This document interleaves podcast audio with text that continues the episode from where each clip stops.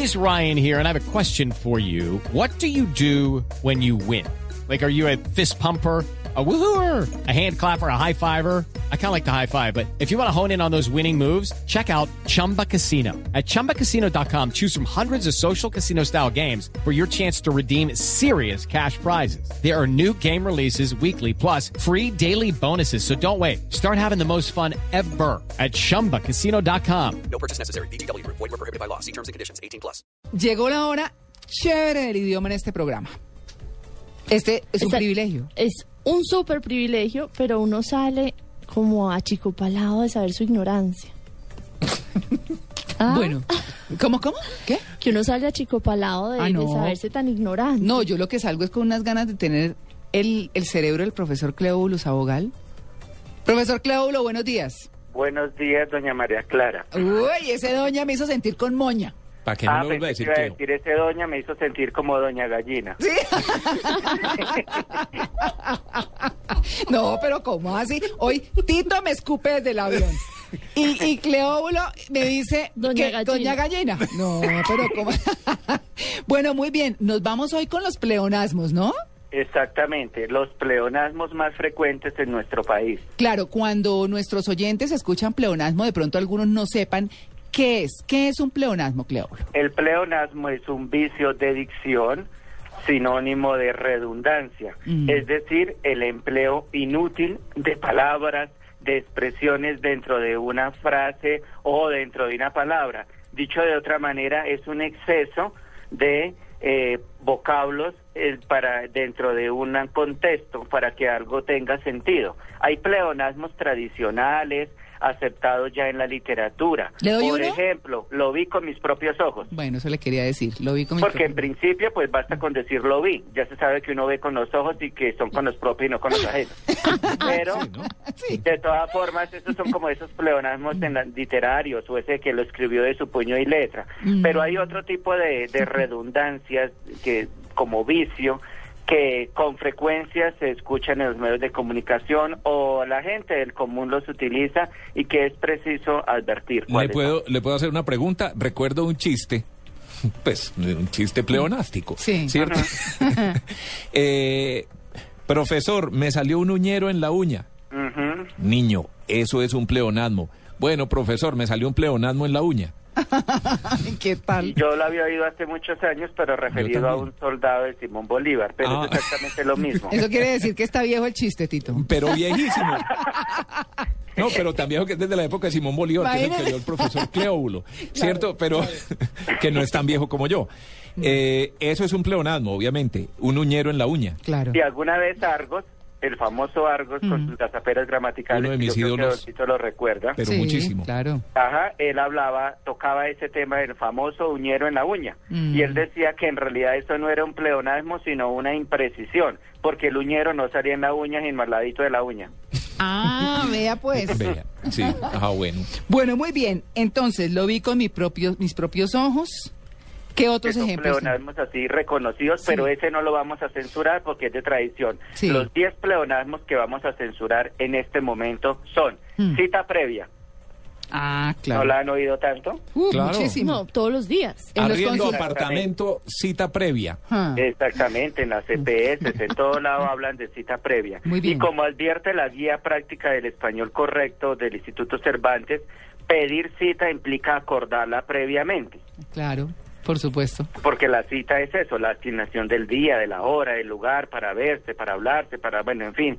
Entonces, como tal, es, basta con decir, eh, pe- hay que pedir, vamos a decir, o pedir cita, o eh, pueden ver el apartamento con cita, pero lo de previa ya se sabe que eso es algo que se acuerda previamente. Muy bien. Buena ortografía, creo que en alguna ocasión ya habíamos tocado este específico de buena ortografía, que la Mm. gente dice buena ortografía o que fulano tiene mala ortografía. En este caso el pleonasmo es buena ortografía, porque ortografía por definición es la escritura correcta de las palabras. Mm, Decir que alguien tiene buena ortografía, no, es que la ortografía es buena por definición. Claro. Simplemente tiene ortografía, sabe ortografía, conoce la ortografía. ¿Están hablando de mí? Sí, ¿Qué tal, Natalia? Y cuando una persona entonces se equivoca en la forma de escribir, Hay varias opciones de decirlo. ¿Cómo? Lo contrario, el antónimo de ortografía es cacografía. Caco es malo escritu y grafía escritura. Tito es Cacografía. Pero dice uno que tiene, tiene que cacografía. fulano o- padece de cacografía, ¿no? Uy, Puede decirlo, eso ¿no? suena como peligroso. Suena insulto. Eso suena insulto. Y Cacografía. también se toma con el sentido de error de ortografía o error ortográfico. Y alguien puede decir cometió dos cacografías en este texto, que equivale a decir dos disgrafías también, ¿no? Disgrafía. Que no hay que confundir disgrafía con disgrafia, que eso ya se utiliza pues en el contexto pedagógico eh, de los psicólogos, eh, la incapaz, la, eh, esa eh, esa afectación de la que sufren algunas personas para escribir. No, Sí. disgrafía con tilde en ahí es sinónimo de error de ortografía, error ortográfico, falta ortográfica. Ese está chéverísimo. Sí. Entonces, digamos que alguien, la gente suele sacar pecho y dice, no, es que yo siempre he tenido buena ortografía, dice la gente. Dice, no, yo, yo soy, ¿qué? ¿Ortográfica? No, yo siempre, yo, o sea, yo siempre he sido, puede decirlo de muchas maneras, yo siempre he sido bueno en ortografía, Ah, podría decirlo, ¿no? Es decir, o yo sé ortografía, Sí. o conozco, bueno, mucho de ortografía, en fin, pero decir que tengo buena ortografía es redundante. Muy bien. Vamos a dos pleonasmos que son hermanitos y los contamos por uno solo en la publicidad. Todo el tiempo nos los están restregando en la televisión, en la radio, completamente gratis y totalmente gratis. Sí, y eso no puede ser medio gratis. Sí. Exactamente, no es gratis, no es parcialmente gratis. Todo lo que es gratis lo es en su totalidad, lo es por completo. Claro, muy bien. Otro que les encanta a los periodistas, sobre todo a los periodistas deportivos, ya Sí. que estaban hablando de fútbol, en vivo y en directo. Ah, En les vivo. encanta y, ya no hay poder humano que le saque su famoso pleonasmo. Un Mm. programa en vivo Es es, en obligatoriamente un programa en directo porque se emite a la vez que se realiza. ah, claro. No, eso sí, Oiga, todos. todos hemos Todos. pecado con todos Sí. los pleonasmos Sí, que han claro. dicho. Claro. Ah, y ese pleonasmo alguna vez lo corregía por ahí Soledad Moliner en su columna de Pida la Palabra que escribe en, eh, en, en las lecturas del tiempo y decía, y traté de imaginar un programa que no fuera, que fuera en vivo y no fuera en directo y no lo pude conseguir. Bueno, muy bien. El, el quinto pleonasmo. No, perdón, pero, pero es que, pero es que sí puede ser, no sé, pues eh, una presentación de un artista en vivo es porque no está, no está pregrabado o no fue filmado, sino que está en vivo. Habrá casos por ahí que de pronto, como usted, que el contexto lo aclararía, Sí. pero el- lo que se oye es que Se el aplica para periodista todo. está en un Sí, sitio y dice estamos transmitiendo en vivo y en directo, Sí, están en el estadio o están en otro punto de, de donde ocurrió algo y, y están con las cámaras de una vez y se enlazan y dicen que estamos en vivo y en directo. Muy bien. ¿Vamos con Pero qué? ¿Erario En público? inglés, Con en erario público, que es muy frecuente también, ¿no? Sí, El erario ya se define como el tesoro público. el tesoro público. Claro, Ajá. por no eso... hay erarios privados. El, era- el conjunto de los bienes públicos, los que pertenecen a una nación o a un municipio o a una provincia, ese es el erario. O sea, no hay erarios privados. Eso Y- es como decir fisco público. Claro, ese es un error muy periodístico, además, porque lo lee usted en las económicas de los periódicos y demás, ¿cierto? Sí. Sí, señora. Bueno, el sexto. Error involuntario. Error involuntario. Mm. Y- Como advierte el libro del español correcto del Instituto Cervantes, si no es involuntario, no es un error, sino un acto malintencionado o una falta o un descuido voluntario. Mm. El error por definición es involuntario. Ah, Sí. sí, sí, está De chévere. acuerdo. Muy bien, el séptimo, Cleoblo. Funcionario público. Un funcionario es público, el otro es un empleado, ¿sí? Es- sí, pues un funcionario es una, eh, un- Empleado. un empleado público. Público, ajá. Obligatoriamente, por definición, el funcionario es público, no hay funcionarios privados. Pero la gente cree que funcionario y empleado son sinónimos, y no, porque el empleado sí puede ser público o privado, pero el funcionario solo es público. Ah, O sea, uno en una empresa no puede hablar que tiene funcionarios. no. En una empresa, sí, señor, una- porque eh, como tal no hay funcionarios privados. Ok. Chévere. Bien, el octavo. Persona humana. Ay, Bueno. sí, pero es que sí. ese Ah, es- pero ese sí es... Sí, Que toda- porque en, en realidad todas las personas son humanas y todos los humanos son personas. pues sí. Digamos que eso en términos reales, pero ojalá todas las personas fueran bien humanas, ¿no? sí. Cuando quieren utilizar el calificativo humano, en el sentido ya de caritativo, de benéfico, algo así, eh, casi siempre lleva un adverbio, lo que usted está diciendo, es bien humana, es muy humana, y ya enfatiza no en el hecho de que pertenezca al género humano, sino a que tiene esa característica de, pues, de persona bondadosa, de bien. Pero Ya. casi siempre tiene el muy humano. Pero casi siempre, pues en esos casos también se dice persona humanitaria, ¿no? Ah, ok. Que es el que busca el bien de los demás. Bueno, y nos quedan dos, ¿no, profesor? Nos quedan dos, como otro que les va a caer como un baldado de agua fría a ustedes. ¿Cuál? Prensa escrita. Ay, sí, sí. Porque la prensa es escrita por definición. Si bien es cierto que la palabra prensa tiene varias acepciones, una de ellas es para referirse al conjunto, pues, de periodistas, pero eh, cuando van a decir, ay, que este error aparece en la prensa escrita, ah, que podemos revisar toda la prensa escrita y vamos a ver, no, la prensa como tal es un conjunto de publicaciones y son escritas por definición. Mm, vea usted. Está bien. ¿Y la última? Y la última, espacio de tiempo. Ah, sí. porque o se dice espacio o se dice tiempo, según los casos, ¿no?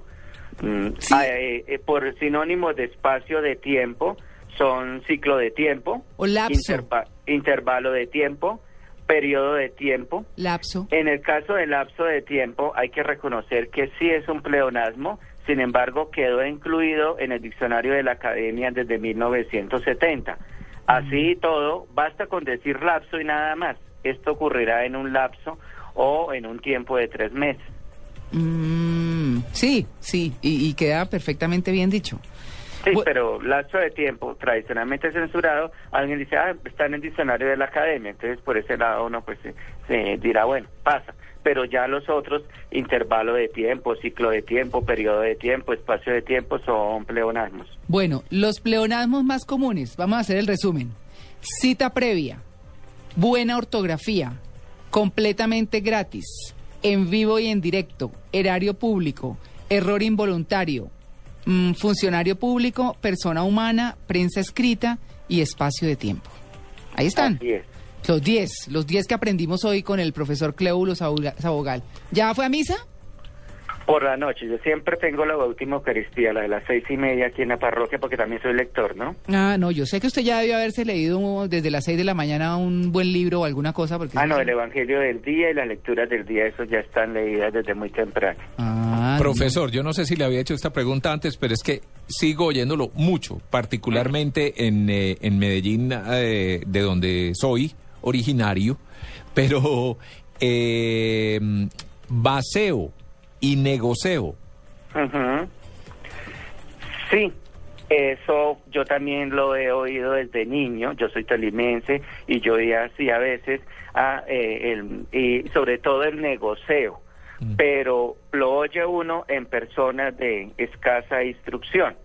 En personas que de pronto no, no leen mucho, no son muy cultas, que digamos en el lenguaje popular, por así decirlo, sí se oye, y, o eh, el vaceo, porque coloquialmente pues también aparece vaciada, ¿no? O vaciar a alguien en el sentido de regañarlo, dale un rapapolvo, como dirían en España. Una Pero en una este caso es vaciar sí. o vaciada, o estar vaciado a alguien cuando está mal económicamente, que le dicen está vaciado, pero siempre es con la I.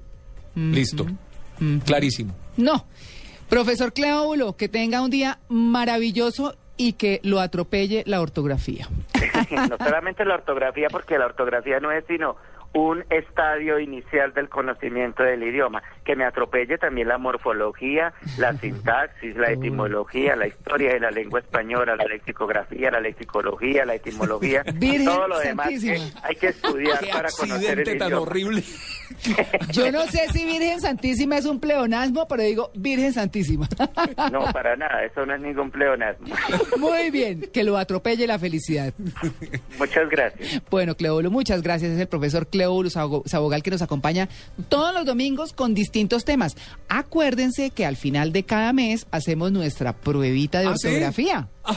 Claro, esa para finales de octubre tenemos nuestra prueba de ortografía. 8 y 45, estamos en Blue Jeans de Blue Radio.